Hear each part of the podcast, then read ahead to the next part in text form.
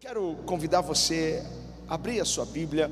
O texto que nós vamos ler hoje está num, num livro que não é tão, tão fácil assim encontrar na Bíblia, é o livro de Ageu. Mas eu vou te dar uma dica: vai até o último livro do Antigo Testamento, que é Malaquias. Então, Malaquias antecede Mateus, que é o primeiro livro do Novo Testamento. Aí você volta um pouquinho, porque ele é o antepenúltimo, é faltando né, três é, livros para chegar ao final do Antigo Testamento, você vai encontrar então livro do profeta Ageus, Ageu, não Ageus, Ageu. Só temos dois capítulos e nós vamos até o capítulo 2. Este texto é muito empolgante. Há uma história incrível aqui, algo tão tremendo escondido em Ageu, uma grande lição para nós aqui nessa noite. Eu quero que você acompanhe comigo a partir do versículo 3. Eu estou com a NVI, é a Bíblia que eu estou usando esse ano, que diz assim: Quem de vocês viu este templo em seu primeiro esplendor? Comparado a ele, não é como nada o que vocês veem agora. Coragem, Zorobabel, declara o Senhor. Coragem, sumo sacerdote Josué, filho de Josadaque Coragem ao trabalho, ó povo da terra, declara o Senhor, porque eu estou com vocês, declara o Senhor dos exércitos. Essa é aliança que fiz com vocês quando vocês saíram do Egito. Meu espírito está entre vocês. Não tenham medo. Assim diz o Senhor dos exércitos. Dentro de um pouco tempo farei tremer o céu, a terra, o mar e o continente. Farei tremer todas as nações, as quais trarão para cá os seus tesouros, e encherei este templo de glória, diz o Senhor dos exércitos. Tanto prata como ouro me pertencem, declara o Senhor dos exércitos. A glória deste novo templo será maior que a do antigo. Eu gosto da outra versão que diz que a glória desta última casa será maior do que a da primeira.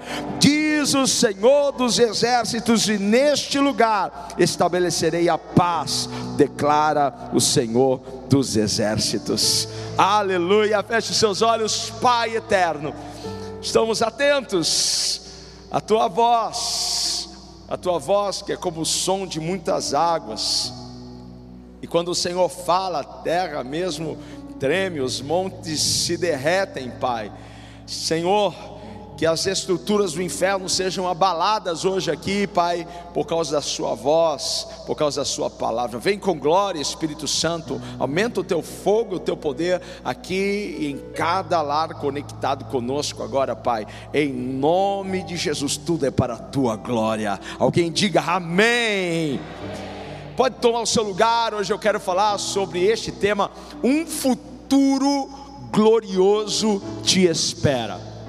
Você pode repetir isso, mas você vai falar isso na primeira pessoa. Então é um futuro glorioso me espera. Amém? Um, dois, três e um futuro glorioso me espera. Pode aplaudir o Senhor, porque é nisso que nós cremos. Um futuro glorioso está esperando você Ha, hoje eu fiquei pensando como fazer uma criança desistir de um brinquedo, de, de largar um brinquedo. Alguém, alguém tem uma dica? Eu tenho uma boa dica. Eu tenho uma boa dica. Você fazer a criança largar o brinquedo velho é apresentar para ela o que? Um brinquedo melhor, um brinquedo maior um brinquedo que faz mais barulho, um brinquedo mais colorido. E quando ela ver aquele brinquedo novo, o que, que ela vai fazer? Ela vai largar o brinquedo velho, ela vai deixar o velho. Você já percebeu que as pessoas têm uma grande dificuldade de deixar as coisas velhas, de deixar para trás as coisas velhas, e Deus sempre está nos apresentando algo novo. Deus sempre está nos apresentando algo melhor. Deus sempre está nos apresentando algo mais glorioso. Porque quando olhamos para o texto, nós vemos um povo lutando para deixar o velho, lutando. E o profeta Ageu está lá encorajando o povo a deixar o velho, porque havia algo mais glorioso por vir. Estava lá o profeta Ageu, que era o líder da reconstrução do templo.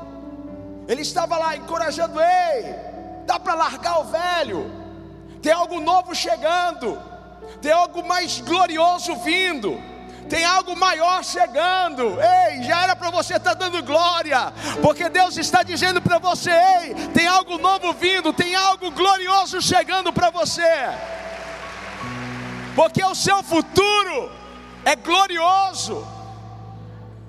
Ninguém pode basear o futuro no presente. Você não pode basear o seu futuro no que está acontecendo agora. Não embase o seu futuro na pandemia, não embase o seu futuro na crise, na adversidade, não embase o seu futuro naquilo que está faltando hoje, porque não é porque está faltando hoje que vai faltar amanhã, não é porque as coisas não estão dando certo agora que não vai dar certo amanhã, não é porque alguma coisa falhou que vai falhar amanhã. O que você tem que aprender é que que o cenário que está à sua frente, ele não pode determinar o seu estado interior, o estado da sua alma. Não é o cenário que deve mover o meu interior. Eu não sou movido por aquilo que eu vejo, eu sou movido por aquilo que eu creio. Então, a sua felicidade, ela está associada muito àquilo que você vê aonde está o seu foco, para onde você está olhando, porque não tem como ser feliz olhando para trás e para as coisas que não fazem mais sentido hoje na sua vida, porque se fizer sentido, se era para estar, estaria até hoje, mas não está. Então a minha pergunta é: para onde você está olhando? Ei, você que está aí, para onde você está olhando? para onde? Porque é fácil olhar para um cenário e desanimar, é fácil olhar para um cenário e, e se enfraquecer, é fácil você olhar para a pandemia, para tudo isso que nós estamos vivendo e se enfraquecer. Aonde está o seu foco, ali vai estar a sua energia. Veja, se o seu foco é a crise, a pandemia, é é a enfermidade, a necessidade, se o seu foco está no que está quebrado, a sua energia está vindo desses lugares. Então, que energia é essa que você está recebendo? Já dizia o salmista: eleva os meus olhos para o monte, de onde me virá o socorro? E aí ele completa: o meu socorro vem do Senhor. O meu socorro, a minha força, a minha energia, ela vem do Senhor, não vem das crises, da necessidade, ela vem do Senhor. Então você deve focar em Deus, você deve focar nas promessas de Deus, você deve focar naquilo que Deus falou para você. Agora eu fico pensando, quais os pensamentos que permeiam a mente dessas pessoas que realmente focam naquilo que está faltando, focam na adversidade, focam nos problemas. Certamente, estas coisas irão sugar a sua energia, irão sugar a sua força, a força que é, é tão necessária para que ela se mova, para que ela faça algumas coisas acontecerem. Porque sem energia, sem força, sem vigor, nós não avançamos. Então, quando você falta nas, foca nas necessidades, o que vai acontecer? Você vai se enfraquecer, você vai ficar down, para baixo, sem força, desanimado. E quando olhamos para este povo, era exatamente como eles estavam: desanimados, enfraquecidos, sem perspectiva, sem esperança sem, sem desejo, eles estavam desencorajados em relação àquela obra, porque esse é o resultado de olhar errado. Você pode olhar certo ou você pode olhar errado, você sabia? A escolha é sua. olhar certo ou olhar errado, porque Jesus já disse para nós que os nossos olhos são a candeia do corpo, os nossos olhos são a luz do corpo. Se os seus olhos forem bons, todo o seu corpo terá luz. Se os teus olhos forem maus, todo o seu corpo terá trevas, escuridão. Então nós precisamos aprender a olhar certo. E tem gente que insiste em olhar errado. Tem pessoas que elas encontram dificuldade na facilidade encontram problema na solução. Você conhece alguém assim? Há pessoas que parece que elas são, são viciadas no problema, então ela não procura uma solução, ela sempre procura um problema. E ela acha, ela não vai de glória em glória, ela vai de problema a problema. Ela não sai disso, por quê?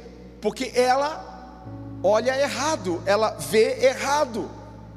Seus olhos são bons? Não, seus olhos são tenebrosos nenhuma pessoa presta, ninguém vale nada, todo mundo vai, vai passar a perna, vai passar o rodo, todo mundo. É, é aquela pessoa que escolheu sempre olhar errado. Não que você não vai encontrar alguém que você sabe que vai dar ruim lá no final, porque Deus vai te dar direcionamento, vai te dar discernimento. Mas às vezes nós olhamos tão errado, e a gente olha para algo que Deus está quase nos empurrando para entrar, e a gente, ah, não, essa porta não é para mim. Deus, vai, filho, entra. Não, essa porta não é para mim, porque está olhando errado. Ao invés de olhar para frente, olha para trás. Ao invés de olhar adiante, ele está olhando as coisas que ele perdeu, as coisas que não estão mais na sua vida. Então, para onde você olha, vai determinar o seu destino. Mais uma vez eu pergunto: para onde você está olhando? Para onde estão os seus olhos? Para o futuro ou para o passado? Para o futuro ou para esse momento que nós estamos vivendo agora? Um pouquinho aqui da história. O templo havia sido destruído completamente. O templo de Salomão, o templo que Davi construiu, havia sido completamente destruído pelos babilônios. E agora o povo retorna, os exilados retornam à casa. E eles precisavam reconstruir o templo. O templo sempre foi importante para o povo judeu. Eles, eles precisavam reconstruir, mas eles não tinham mais os recursos. Eles não tinham o mesmo recurso que Davi teve para construir aquele, aquele templo maravilhoso, edificado por, por Salomão. Eles não tinham mais o ouro, não tinham mais a prata, não tinham mais as madeiras não tinham mais os tecidos especiais, eles não tinham mais nada. Então, por causa disso, eles desanimaram. Eles estavam desanimados em relação à, à reconstrução, eles estavam desanimados em relação ao futuro. Quantos estão desanimados em relação ao futuro? Quantos estão desanimados em relação à reconstrução de algo que parece que foi destruído no meio disso tudo que nós estamos vivendo. Eles estavam presos a uma glória passada. Eles estavam presos a uma obra que já não existia. Eles estavam presos ao velho templo. Eles estavam olhando agora para, para, para a fundação do novo templo, porque houve o início de obra, mas eles estavam presos ao templo antigo, eles estavam olhando aquele templo pelo menos as marcações e dizendo: não, esse templo não será como o outro. Esse é, esse é muito pouco. Há um grande problema para nós quando nós estamos presos a uma glória passada, a um momento passado na nossa vida. Nós estamos correndo o risco de perder o nosso futuro quando nós estamos presos a um relacionamento que já não existe mais, preso a um namoro, preso a uma pessoa que nós entregamos a nossa vida, mas essa pessoa decidiu caminhar com outra pessoa de repente, preso a um trabalho, a um emprego, a uma condição que nós tínhamos antes, preso, preso a uma glória passada. É muito ruim. Se nós formos ver, neste ano, no ano passado, nós estamos sendo tentados em todo momento, todos os dias, nós estamos sendo tentados o que? A desistir, tentados a desanimar. É ou não é? Estamos sendo tentados a todo momento. Gente, toca o telefone, dá um frio na barriga. Vem uma mensagem, meu Deus, e agora? O que será? A gente está sendo tentado a desanimar em todo momento, mas sabe qual é o, o, o perigo de estarmos desanimados? É a inércia. O perigo do desânimo é a inércia. E sabe quem quem quer ver você nessa inércia? Sabe quem se diverte em ver você nessa inércia? O diabo, o diabo tem interesse. O diabo tem interesse. Quando começou a pandemia, eu por um momento pensei, agora o povo vai buscar a Deus com força. Agora o povo vai se render a Deus. Aqueles que estavam afastados vão, vão, vão ser incendiados, eles vão, vão, vão, vão querer estar mais perto de Deus. Mas na verdade não foi isso que a gente viu. Hoje a gente manda mensagem para alguns irmãos e eles não respondem. Eu falei, meu Deus, será que será que ele está vivo? Será que está tudo bem? A gente não, não sabe quem quem está, quem não está. Muitos, não só aqui, em outros ministérios, acabaram se esfriando, porque desanimaram. Desanimaram. É aquela velha história, né? Uma brasa fora do braseiro se apaga. Algumas pessoas não souberam cultivar o fogo, então foram se esfriando, e eles entraram numa inércia espiritual, numa frieza espiritual. Veja, tudo acontece com movimento. Por que, que é tão importante o movimento? Porque tudo acontece através do movimento. A energia, ela é criada com um movimento. Se as turbinas de uma hidrelétrica pararem, ou se aquelas hélices, aquelas pás do, do, do é, é, é, eólico, é isso, pararem, vai parar a produção do que? De energia. Olha como o movimento é importante. O movimento é importante para a produção dessa energia. Então, por isso que o adversário ele tem grande interesse na inércia, porque ele não quer que você produza, ele não quer que você cresça, ele quer que você retroceda espiritualmente, ele quer que você retroceda economicamente, ele quer que você retroceda culturalmente, ele quer que você dê passos para trás e não para frente. E quando nós entramos na inércia, nós estamos entrando no, no modo pause. E Deus quer que você avance, Deus quer que você ah, se mova, porque Deus não te chamou para inércia, Deus te chamou para se mover, Deus não te chamou para ficar parado, Deus te chamou para avançar. Ei, é hora de marchar, mas a gente está na pandemia, pastor. Ei, é hora de marchar. É bom você se mover. Porque a minha conclusão nisso tudo é: se você quer sobreviver a tudo isso, continue se movendo. Continue se movendo. Porque a inércia sempre vai prejudicar a sua renovação espiritual.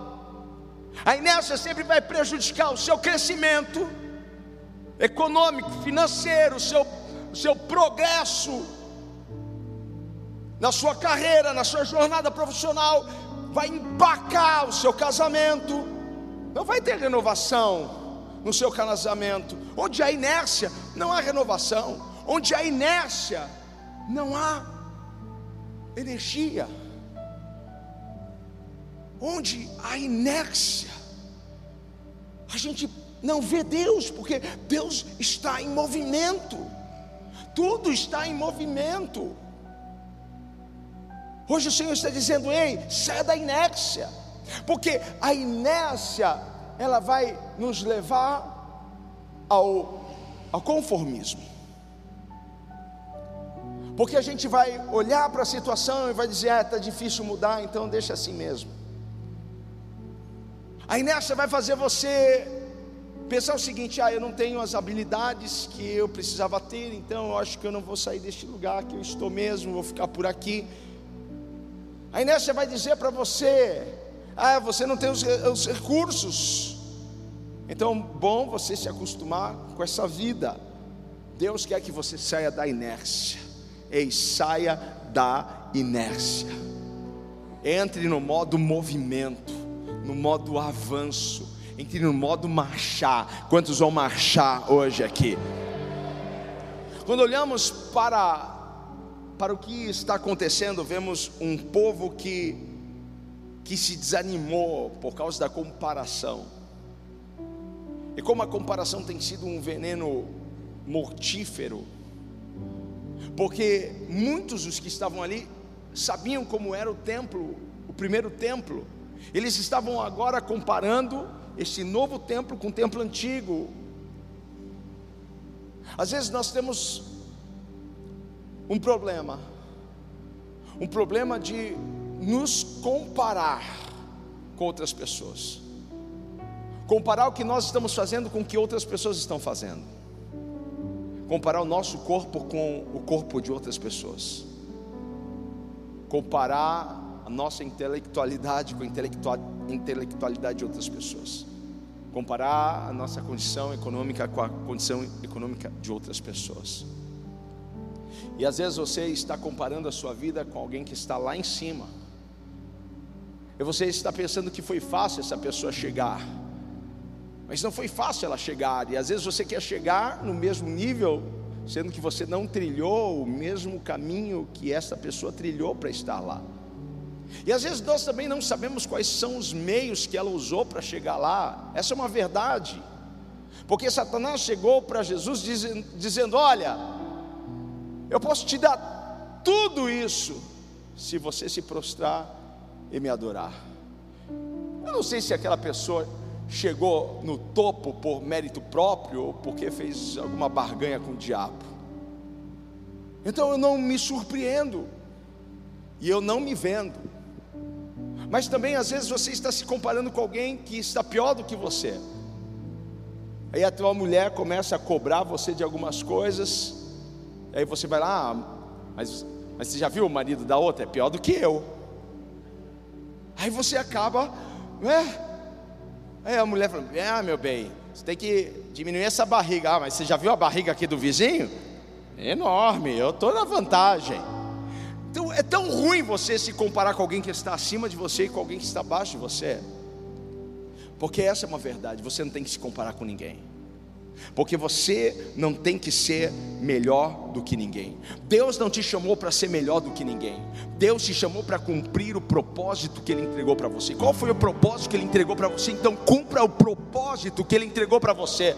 O que Ele deu para o pastor Roberto, Ele não deu para mim. O que Ele deu para mim não deu para o pastor Rogério, nem para a pastora Magna, nem para Hélio. Não. Quantos estão comigo aqui?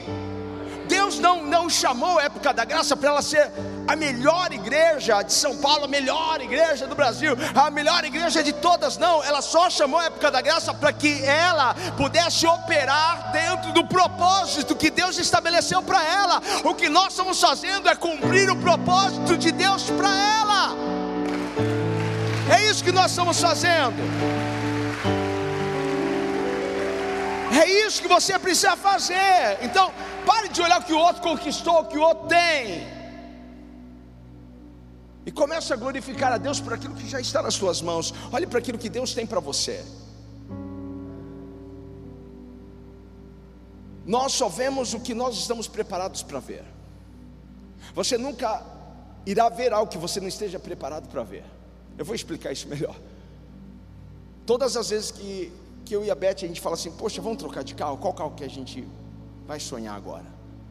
Aí vem um, vem, ah, gostei daquele carro tal. É, tem pouco dele na rua, né? É bom assim, né? Quando você, né? Tem um carro que tem pouco dele na rua. Aí você vai, no outro dia, sabe o que você só vê na tua frente? Parece que todo mundo tem aquele carro. Quem já passou por isso? Hein? O que, que aconteceu? Você preparou seu cérebro para ver aquilo. É uma coisa de louco, porque o seu cérebro começa a te ajudar a ver aquilo que você quer ver. E a alcançar, não só ver, mas alcançar aquilo que você está vendo. Então não tem como você ver algo que você não esteja preparado para ver. Você deve se preparar. Abacuque já, já, já dizia: escreva a visão. Nós precisamos ter a visão bem clara, o que nós queremos, o que nós queremos conquistar, o que nós queremos trazer para a nossa família, o que nós queremos como igreja, o que nós queremos como, como família cristã, o que nós queremos, o que você quer como empreendedor, o que você quer, minha irmã, para sua casa. Comece a deixar isso claro. Faça o, o, o, seu mural do futuro, o seu mural dos sonhos. Recorte coisas. Deixa claro para você ver. É isso. Prepare-se para ver o que você quer ver. Porque ver o que a gente não quer ver está estampado aí em, em tudo. Mas agora eu estou me preparando para ver o que eu quero ver. Eu quero ver coisas grandes. Alguém quer ver coisas grandes? Porque se você está preparado para ver falta, escassez, é isso que você está preparado para ver. Se você está se preparando para com qual doença que eu vou morrer, você estuda todas as doenças, só está vendo com qual doença eu vou morrer. É isso que você vai ver, é isso que você vai ter. Agora, se você está preparado para abundância, se você está preparado para novas oportunidades, se você está preparado para um avanço, é isso que você vai ter. Eu terei um avanço, eu terei um crescimento. Aleluia! Eu quero te ajudar aqui nessa noite. Eu quero ajudar você que sair do outro lado. Ei, levante as suas mãos e grite isso e diga: Eu estou preparado para a abundância, eu estou preparado para a prosperidade, eu estou preparado para novas oportunidades, eu estou preparado para o meu milagre, eu estou preparado para as coisas grandes de Deus na minha vida. Eu estou preparado. Se você não estiver preparado, eu estou, vem em mim. Ei, Deus tem um futuro glorioso para você. Eu vejo um povo que não estava preparado para ver. Eles não estavam preparados para ver a reconstrução do templo. Aí Deus vai lá e começa a mexer aonde? Deixe Deus mexer na sua visão hoje. Deixa Deus ajustar o foco hoje. Você já foi no oftalmologista alguma vez na sua vida? A gente tem que ir, a gente que usa óculos, a gente tem que sempre ir. E a gente vai lá, ele põe a gente numa maquininha, às vezes é até, é até desconfortável um procedimento, porque às vezes pinga um negócio aqui e dilata a, a, pupila, sei lá o que dilata, e aí você fica lá, meu Deus, por um tempo você fica lá, é horrível aquilo. Deixa Deus mexer na sua visão, ainda que esteja doendo, incomodando, porque você está tendo uma visão míope do seu futuro, você está tendo uma visão tão minimalista daquilo que Deus quer fazer. Ei, deixa o velho para viver o novo de Deus, deixa o antigo para viver o novo de Deus. Ei, tem coisas novas chegando, tem coisas gloriosas chegando para você, dá para você enxergar isso. Aleluia. Sabe o que é inacreditável? Que enquanto a gente prega, eu sei que tem pessoas assim, será que Deus tem isso mesmo? Acho que esse pastor aí só está empurrando a galera, só quer, ah, imagina, sempre tem um, sempre vai ter um Tomé. Eu não sei quem é o Tomé, pergunta para o teu irmão, é você o Tomé aqui hoje? Ou é o pessoal que está lá do outro lado? Não, não, não é. é. Não é. Aquele povo não estava preparado para ver. E Deus então começa a mexer na visão deles, começa a ajustar o foco deles, porque eles estão presos à glória passada, eles estão presos na comparação, e o que Deus estava para fazer, não haveria comparação, não daria para comparar que Deus estava prestes a liberar e a derramar sobre eles. Mas uma coisa Deus queria que eles rompessem com a inércia, que eles entrassem em movimento, que eles entrassem em ação, ainda que estivesse doendo, ainda que estivessem cansados, ainda que estivessem exaustos, mas que saíssem da inércia. Eu não sei como você chegou neste culto, talvez exausto, cansado, a ponto de desistir de tudo. Mas o Senhor te trouxe hoje aqui, o Senhor te conectou hoje conosco para você ouvir isso. Deixa o Senhor mexer na sua visão, deixa o Senhor ajustar o seu foco. Ele quer que você rompa com a inércia e você entre no movimento, porque Ele te chama para ação. Deus chamou aquele povo, ei, ei, ei, vamos trabalhar, ei, ei, ei, arregassem as mangas, ei, ei, ei, não quero ver essa obra parada, não, ei, ei, ei, aonde está o primeiro que vai pegar a pá, vai mexer a argila. Cadê? Cadê aquele que vai que vai trabalhar com a madeira? Cadê aquele que vai entrar no modo ação hoje? Cadê esse? Aonde está esse que vai se movimentar? Aonde está? Nós vamos fazer acontecer. Então Ageu estava lá encorajando o povo, e cheio do Espírito, estava falando com o povo. E uma das linguagens do Espírito Santo é encorajamento. Como ele nos encoraja. Como ele nos encoraja.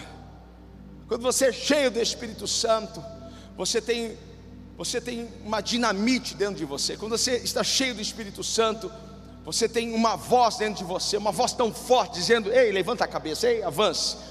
Tem nada acabado não. Ei, bora lá. Ei, sacode a poeira do seu pé, continua a jornada. Ei, porque o Espírito Santo nos encoraja.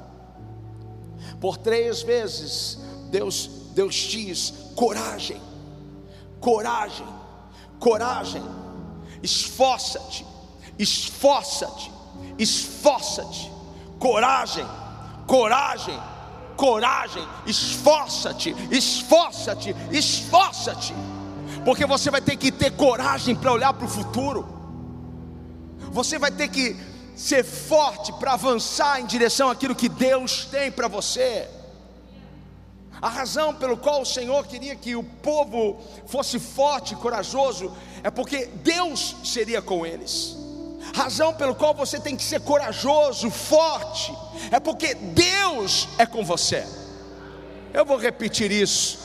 Eu acho que culto online te fez esquecer como é um culto presencial é mais do que isso. A razão pelo qual Deus queria que o povo fosse forte, corajoso, é porque Deus seria com eles. Porque Deus será com você. Deus será com você. Essa é a razão porque você tem que se levantar. Essa é a razão porque você tem que avançar. Essa é a razão porque você não pode ficar onde você está. Essa é a razão porque você tem que sair da inércia. É porque Ele está com você. É porque o Espírito dele está sobre a sua vida. Essa é a razão pelo qual você tem que se mover. Oh, você não precisa ter medo. Deus disse ao povo: não tenham medo. O meu espírito está entre vocês. Não tenham medo. Não tenham medo. Não tenham medo. Meu espírito. Eu não sou mais escravo do medo. Aleluia. Nós recebemos um espírito de poder. Recebemos um espírito glorioso. Não podemos estar presos ao medo.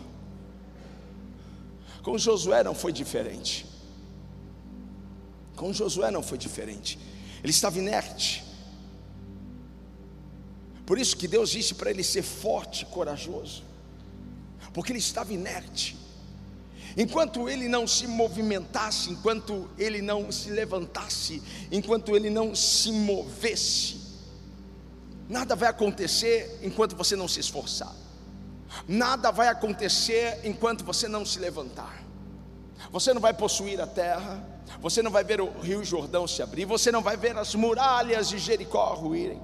Então se mova, tenha coragem de levantar a sua cabeça e avançar e olhar para frente, saia da inércia. É isso que Deus quer nessa noite. É, é, é que você saia desse conformismo e lute. Nós precisamos lutar lutar. Lutar pela nossa família, lutar pela nossa pátria, lutar pela nossa igreja, lutar pelo reino de Deus. Nós precisamos sair do conformismo não largar, está tudo difícil. Não, não, a gente precisa lutar. Quando estão dispostos a lutar, nós vamos dobrar os nossos joelhos, nós vamos continuar jejuando, nós vamos continuar fazendo um barulho, porque nós não somos o povo que escolheu ficar parado, nós somos o povo que escolheu avançar. Não será na sua força, será na força do Senhor. Então não deixe a dor te parar. Não deixe a dor te parar, não deixe as perdas te parar. Não deixe o desânimo te parar, não deixe o passado te parar. Se mova pra, para Deus.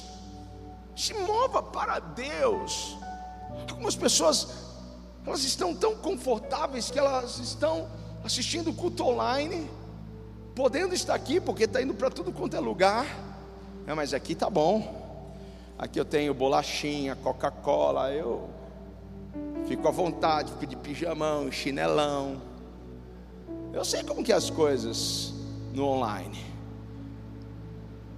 Mas tem aqueles que gostariam de estar aqui, que gostariam. Eles sabem que eles não podem. Eles gostariam de estar aqui. E aqueles que poder, poderiam estar aqui estão na zona de conforto. Ei, se mova para Deus. Algumas pessoas não podem ficar longe do braseiro. Algumas pessoas não podem ficar tanto tempo assim longe da casa do Pai. Ei, deixa essa chama acender dentro de você. Eu estou partindo para o final aqui dessa palavra. Deus não está perguntando para você o que você tem e o que você não tem. Deus não está perguntando para você o quanto você tem na sua conta ou quanto você está devendo para o banco. Deus está perguntando o que você tem, o que você não tem. Ele só está mandando você ir. É isso que ele está falando hoje. Vá. É hoje que você tem que se levantar e ir. Porque essa é a hora de agir, essa é a hora de, de sairmos da inércia, essa é a hora da gente voltar para a obra e fazer a obra. Qual é a obra que está parada na sua vida? Qual é a obra que está parada no seu casamento? Qual é a obra que está parada nos seus negócios? Ei, é hora de você ir. Está difícil para todo mundo, irmão. Mas para aqueles que esperam no Senhor, as suas forças são renovadas. O que mais importa para nós, o que mais importa para você, o que mais nós precisamos em meio a tudo isso, sabe o que é? É o que nós já temos é o que Deus já prometeu, a presença dEle. O que mais importa em tudo isso é a presença dele. Por isso que ele não quer saber o que você tem, o que você é, não tem, porque tudo que você precisa, ele já liberou sobre a sua vida. Você tem a presença de Deus. E ele disse para o povo: Ei, minha prata, meu é o ouro. Sabe o que Deus está falando? Eu vou liberar os recursos eu vou colocar o ouro na sua mão, vou colocar a prata na sua mão. Eu vou te dar instrução e vou te mostrar um caminho aonde você vai prosperar e avançar. E dentro em pouco tudo será abalado para eu honrar a sua vida. Você será exaltado, não aqueles que estão sentados esperando alguma coisa acontecer, mas para aqueles que se levantam e dizem: Deus, eu estou Se você puder se levante deste lugar e diga: Deus, eu estou aqui. Ei, se levanta aí, vai. Eu estou aqui. Mostre para Ele que você hoje rompeu com a inércia. Eu vou voltar para a obra. Eu vou voltar para aquele sonho. Eu vou voltar para aquele projeto. Eu vou voltar às ligações, aos e-mails, às mensagens. Eu vou voltar porque não vai faltar graça, não vai faltar favor, não vai faltar unção sobre a sua vida, porque não é pela nossa força, mas é pela força do Espírito. É o Espírito que vai te tomar, é o Espírito que vai te guiar. O povo via as muralhas de Jerusalém, de Jericó. O, o povo via o que eles viam: muralha, muralha. Mas sabe o que eles fizeram? Eles começaram a gritar e a marchar. E as muralhas caíram por terra. Diga para alguém: vai cair tudo por terra. Sabe o que eu vejo para você? um futuro glorioso. Tem um futuro glorioso esperando por você. Não se compara com o que nós estamos vivendo. Não se compara com o que nós perdemos. Deus tem algo glorioso para você. Deus nunca termina pior do que ele começou. Ele sempre termina melhor do que como ele começou. Deus sempre vai terminar de forma excelente. Ei, abraça o seu futuro, você pode fazer isso. Porque a glória dessa última casa será maior do que a da primeira. Diz o Senhor dos exércitos. A glória dessa última casa. A glória dessa última casa. Abraça o seu futuro. Creia, marche. Marche com o general, marche com o Messias, marche com Jesus. Ei, caminha, prossiga. Uh! Eu estou indo em direção ao futuro que Deus tem para mim. Ele é glorioso.